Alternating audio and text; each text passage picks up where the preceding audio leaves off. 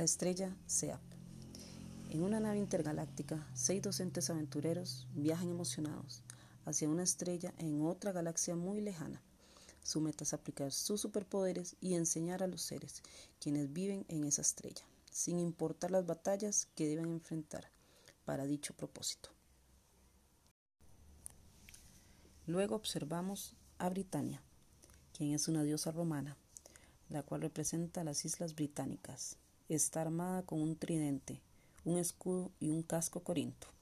El Ser Supremo le ha dado la sabiduría para enseñar un idioma nuevo que abrirá la mente y otorgará el poder de dominar una lengua internacional y así comunicarse con seres de otros planetas. Britannia dice, no estoy de acuerdo con Dionisio. Todos tenemos superpoderes y la unión hace la fuerza.